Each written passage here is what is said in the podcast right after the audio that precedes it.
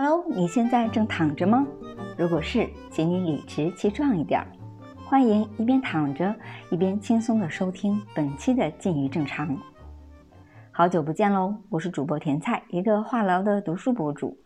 距离上一次的更新已经过去一个月了，熟悉的朋友也在好奇，过去的一个月，我的视频号和播客都断更了，这是怎么一回事呢？在过去的一个月，因为一些主动和被动的原因，我躺平了。躺平虽然说不上正义，但也并不羞耻。这期间呢，我经历了一次小区因为疫情封闭，做了两次核酸检测，看了几本漫画，画了十几张小画，重温了几部古早经典韩剧，像《冬季恋歌》《天国的阶梯》《美丽的日子》，补刷了几部高分韩剧。像《阳光先生》等等，看了二十部电影。我认为这次有意识的躺平，算是一种精打细算的实践，没有时间压力，也没有效率考量，像一次自由的散步。这期呢，就是自己聊这期间我的一些自我观察和思考。因为太长，也有一定的不相关性，我就分了上下两期来录制。这期会聊一下成都突发疫情后，我短暂的风控生活和五个观察。下期会集中聊一下韩剧是怎样影响了我们的爱情观，同样是爱国抗日题材，韩剧又做对了什么？如果时间够，还会安利几部电影，包括女性题材的《偶然与想象》，暗恋题材的《记忆中的风琴》等。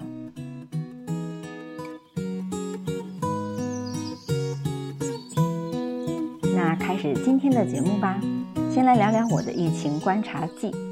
这事儿啊来得真快，虽然对南京这波疫情有所警觉，但我也没想到波及的这么快。大夏天的一觉醒来，我住的小区就封了。那天呢是在七月二十八号，是个普通的星期三。我六点多啊就听到楼下有喧闹声，后来通过小区业主群才得知，小区封闭，只进不出。我所在的小区呢没有确诊病例。是成都市高新区天府二街封闭区的受波及区域，我这儿距离有确诊的小区有一公里。其实去年大家都经历过居家隔离什么的，也并不陌生。但这次有些不同。去年年初的时候，我是在老家居家生活了三四个月，这次呢，是我一个人在成都，而且毫无准备，因为家属刚出差了，就我自己在家。那第一步呢，就是通知相关人等，先告诉老公你回不了家了，要关注着业主群的最新通知。然后呢，跟老家的堂妹打声招呼，因为前一晚我们才刚刚确定了八月初她带孩子们来成都玩，这下呢旅行只有取消。还有周末寻路书馆，本来我要主持线下的一场读书会，跟主理人呢沟通，可能要改线上。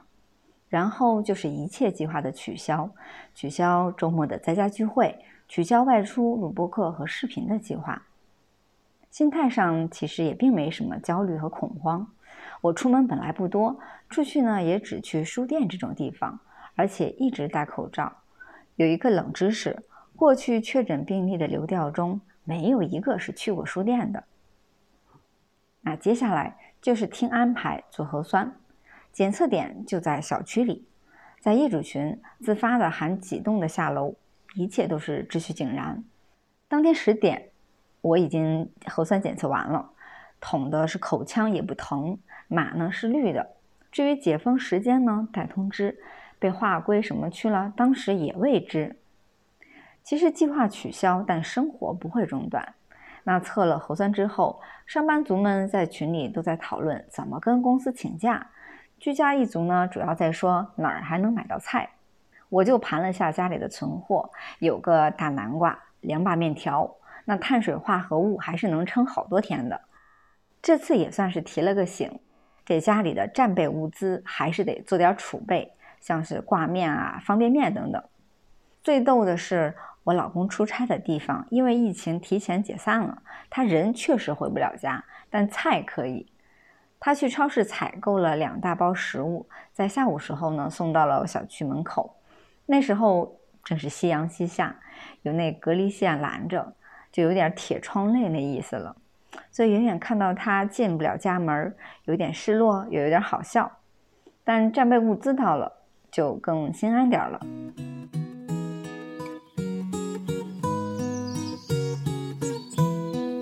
其实封闭之后的第一天，现实生活很平但网络世界早已掀起了几回波澜。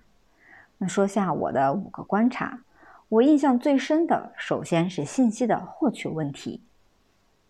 因为每个人信息源获取的渠道不同，疫情突发后啊，新闻媒体的报道也有一定的滞后性，而且他们也追求严谨。最先传播的信息正是各种微信群。我因为有多加几个成都本地的群，那各路声音混杂。那我们小区业主群呢，反而是最实用的信息源，比如何时测核酸、哪儿买菜等等。而且业主中呢有医疗系统的人，一些图传的速度也快于其他的群，但仍然夹杂着不少不加辨别的吃瓜群众，转发一些谣言帖子和图片，有的呢是显而易见的谣言。谣言总是蹭着热度而来，引发恐慌情绪，张冠李戴、扩大范围、凭空捏造，这都是造谣的套路。后来啊，新闻报道中抓了几个造谣的，年龄十几岁到三十几岁不等。那如果说制谣的没头脑、心眼坏的话，那传谣的人们呢？据我的不完全观察，微信传谣的人一般转发谣言后，要么不加任何评论，要么添加更强的评论。形成确凿和可怕的氛围，而群里热心人辟谣之后，那传谣的人啊，大多不再回复，或者最多说一句“我也是从别的群看来的”。愚蠢好像因为沉默就消失似的，而且大多传谣者不会直接在群里道歉，就当这事儿没发生，被刷屏翻上去最好。真是传谣时候一脸自信，辟谣之后啊就灰溜溜。有一本关于心理学和传播学的书，叫《谣言心理学：人们为何相信谣言以及如何控制谣言》。有兴趣的朋友可以找来翻一翻看。第二个观察是，成都人真是什么时候都稳得起。我们小区业主群在封闭第一天的中午，已经自发组织了一波美食大比拼，奖品呢是业主自己赞助的家里闲置物品。那各位友邻也是大晒厨艺。炒兔子的，炖排骨的，炒小龙虾的，不知道的还以为是过年了呢。附近有家卖菜的，叫钱大妈，给小区运来了几筐土豆，每户可以领一袋。那邻居们在群里热烈的互相传达。那后面几天呢，主要就是讨论奥运赛事。都说疫情考验社区治理水平、小区管理能力。我倒觉得呢，也映造出地域居民的性格，居家隔离也吃不差，心情呢也不能掉链子。后来听说周边其他封控更久的小区，还有一起拍隔空视频录歌创作的，有一首歌叫《天府二街走九遍》，就红遍了全网。哦天府二街走九遍，脚底下踏着昨天。喧闹就算我在天府二街来回走九遍，也不得怕你娃小心冠。这首歌的创作者于洋呢，居然还是我认识的人。我们五月时候一起录过一首歌《你奋斗在天府几街》，哈哈，于洋这下简直成了天府二街的代言人了。除了青羊区和高新区的个别风控区。大部分的成都人生活啊，其实没有受太大影响，在小心防范的基础上，生活照旧，而且没有那种全城戒备、独临城下的恐慌，是成都人的幽默乐观可以消解掉疫情的焦虑吧。不过，成都人的这份自信是哪来的呢？我在成都定居快十年了，还不知道呢。如果有知道的朋友，请留言告诉我。多说一句，之前工作关系，我采访过双流区一个一线社区工作者，去年的抗疫代表，了解过疫情形势最紧张的时候，社区工作者的工作量和工作压力。但去年我没在成都，没亲眼见过。今年这次疫情呢，亲眼看到一线的社区工作者和医护人员的身影，确实非常辛苦，而且绝大数都是女性。那几天的成都正经历三十五度以上的高温，我想再次给他们鼓个掌。成都这个城市，如果有一种英雄主义的话，那就是普通人对这座城市的守护吧。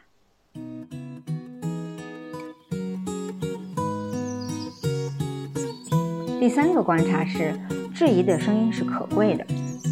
之前我也不知道核酸检测结果出具的时间会是多久，小区其他的业主也是如此，但一般呢都认为二十四小时总会出来。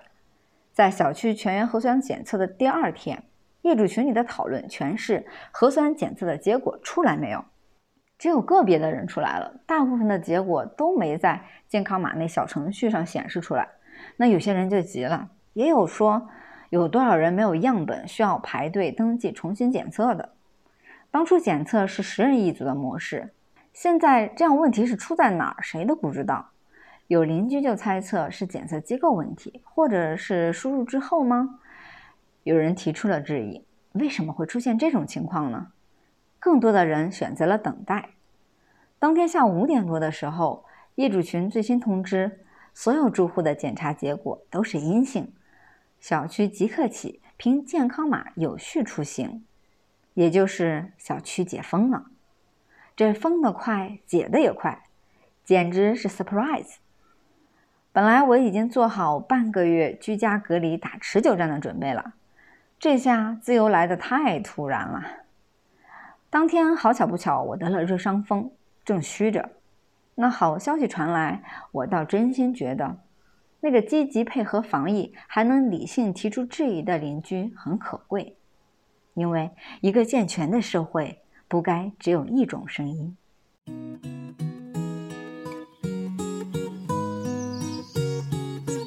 第四个观察是，疫情期间的微博同城热搜，要论宣传还是成都高新厉害。天府二街走九遍，疫情期间红了，不仅是歌编得好。词儿写的应景应情，有民间的共情，还少不了官方媒体的推波助澜，弘扬正能量。相比之下，青羊区的某小区是最早封的，但热搜和成都的本地媒体都少见报道。连八月十二号，成都中风险地区全部清零、全部解封，成都人都过出了仪式感。天府二街甚至还搞了水门仪式，你说夸张不夸张？还有请。开豪车的先走，化好妆的先出门等等搞笑段子。解封之日又出现了一首歌刷爆朋友圈，是成都高新封闭区的居民联合创作的一首 MV，叫《谢谢您的坚守》，再次掀起了一波感动的高潮。作为被南京疫情外溢波及的城市之一，我们成都本土新冠确诊病例数啊始终控制在个位数。这次处置疫情分类分级管理井井有条，控制快速，成都被夸了很多。封闭区、封控区、风险区的管理，好巧不巧，我的前同事在封闭区，朋友在风控区，我在风险区，还早早解封了。那在朋友圈呢，经常看到大家在这期间的一些生活状态，让我真心觉得管理进步的是。在八月三号那天，我们小区进行了第二轮的核酸检测。相比第一次的紧急，这次呢是提前通知，业主群和电梯间都有通知。检测点呢选了完全晒不到的区域，增加了更多的地面标识提醒，社区工作人员和志愿者的标识显著，还设置了医疗废物存放点。采样区为了个高的设置了座位，从排队测温到采样。各种都是秩序安静，没排十分钟就全部搞定了。当天晚些的时候，检测结果就显示出来了，高新区都是阴性，这太成熟了，太快了，终于觉得成都像个新一线城市的样子了。不得不说，我爱成都。第五个私人感受是，遇到什么事儿在朋友圈报平安是孤独的选择。两次核酸检测之后。恰好我生病发烧，也恰好家属不在家。一个人生病的时候，在朋友圈发消息，像是一次孤独的撒娇。谁能来看看我呀？谁来问候下我啊？妈耶，自己给自己弄了个可怜的人设。但确实啊，没有家人给你一句关心的话的时候，那种感受还是有些凉飕飕的。有爸妈，但仍然活得像个无人挂念的孤儿的人。也是有的。一个人生病的时候，感情会更脆弱。有些人自己在家会开电视，假装有人生、有热闹、有陪伴。我不行，一个人的时候，我连播客都不敢自己听。我试过，听哪个台都会哗啦啦流出眼泪来。一个人生病的时候，听播客比发朋友圈还寂寞啊！所以疫情期间，即使解封后，因为难过和寂寞的惯性，我也没能再录视频和播客。也算为停更一个月找了个理由吧。这次疫情期间刚好遇上奥运会，躺在沙发上看奥运赛事，回忆青春。我创造了一种人为的热闹，明明屋里就我一人，却像挤满了人。把一个人的寂寞发挥到极致的，就是朋友圈写怀旧小作文了。我又一次做到了。在八月六号那晚。刘诗颖奥运女子标枪夺金，创造了历史。我就在朋友圈即兴写了篇小作文，回忆我的体育时代。因为我也很喜欢投掷类的项目。其实从初中到大学，每次学校运动会，我都会积极参加，但只在大学的运动会上拿过一次标枪的奖牌，第二名，很意外。铁饼丢的也还行，但实心球我就扔不好，就是腰腹力量不行。我运动体能最好的时候是在初中，运动会上报过三级跳远、两百米跑，也出过糗。跳远前拉伸抬腿的时候，把鞋给踢飞了，是别人给我捡回来的。那会儿为了中考体育，课间操的时间都有集中的练习，我立定跳远是最好的。能跳两米多，后来中考体育，我们那时候是八百米仰卧起坐、立定跳远，我都得满分。因为那时候我同学们体力都很好，得满分的人很多。我们现有初中级的女子排球比赛，暑假我和一些女孩都去学校练球，那胳膊因为练电球练的都是红的，人人铁臂似的。但我们其实没打比赛，我堂妹在中学打得很好。那时候真是青春呐，人人都幻想自己是排球女将小鹿纯子。初中时代受《灌篮高手》《足球小将》《排球女将》这些动漫和电视剧，爱上体育运动的人一定大有人在吧？不过高中时候啊，运动会我就是氛围组成员了，主要在运动会的时候吃东西、唠嗑、听歌、闲逛。嗯，没记得有好好比赛，但乒乓球高一的时候特别火。大课间，我们都要去飞奔抢那台子，也因此结识了很多其他班的同学。那现在看来算是乒乓社交了。我经常打球，耽误了去食堂打饭。大一的时候参加校运动会，我没有合适的运动鞋，还是借了舍友小程的运动鞋穿。我们学院人特别少，遇到校排球赛、篮球赛、足球赛，我这样的都被拉去参加。被球打飞了眼镜，被疯女人们踩脚，我记忆中啊都是这些痛。最可怕的就是那足球赛场上被钉鞋踩脚，排球场上被打飞了眼镜，还有乒乓球赛和羽毛球赛。乒乓遇到校队的速度被刷下。我老公跟我一届，还拿了乒乓球什么裁判证，曾经在校外当裁判，当然这是后话了。那羽毛球双打，我和小程配合。我俩特别慢热，前面打的稀烂，但打到后面渐入状态，甚至要嗨了。但结果已经输了，但我们还是很开心的去食堂吃饭了。我运动细胞最弱的时候呢，在小学跑步一圈就要吐或者肚子疼。那时候拿手的项目呢，只有跳皮筋儿、丢沙包，还有打乒乓球。五年级的时候，我们站有乒乓球比赛，最后是我和一个同班同学角逐冠亚军。平时是我赢他比较多，但我心态不行，最后败了。但我永远记得那年夏天，同班同学们跟我打球的那些个下午，还有我们一起啃冰袋的时光。没想到过去这么多年，我看马龙和小胖的几场比赛，看得像缺氧，紧张死了。打球的还在拼呢，我这看球的心态已经崩了。中国乒乓球队在这届奥运会带给我太多的刺激和兴奋了。光画喜剧人许昕，我就画了四张，有兴趣的可以在我朋友圈看到哈。不得不说，奥运是一场人类共同体仪式。这届新冠一拧下的奥运有更深的意义。那对我个人而言，实用意义是排解了孤独，增加了躺平的乐趣。谢谢你听到这里，聊完疫情观察，今天的静正常就要结束了。希望你躺平的时候是不寂寞的。下期我们会换个话题，聊聊韩剧，说说这期间我重温的古早经典韩剧和韩剧是怎样影响了我们的爱情观这个话题。同样是爱国抗日题材，韩剧做对了什么？如果你有想听多聊一些的剧，也欢迎留言。我是主播甜菜，一个话痨的读书博主，欢迎订阅收听《金鱼正常》，人生无常，何必正常？我们下期再见吧，拜拜。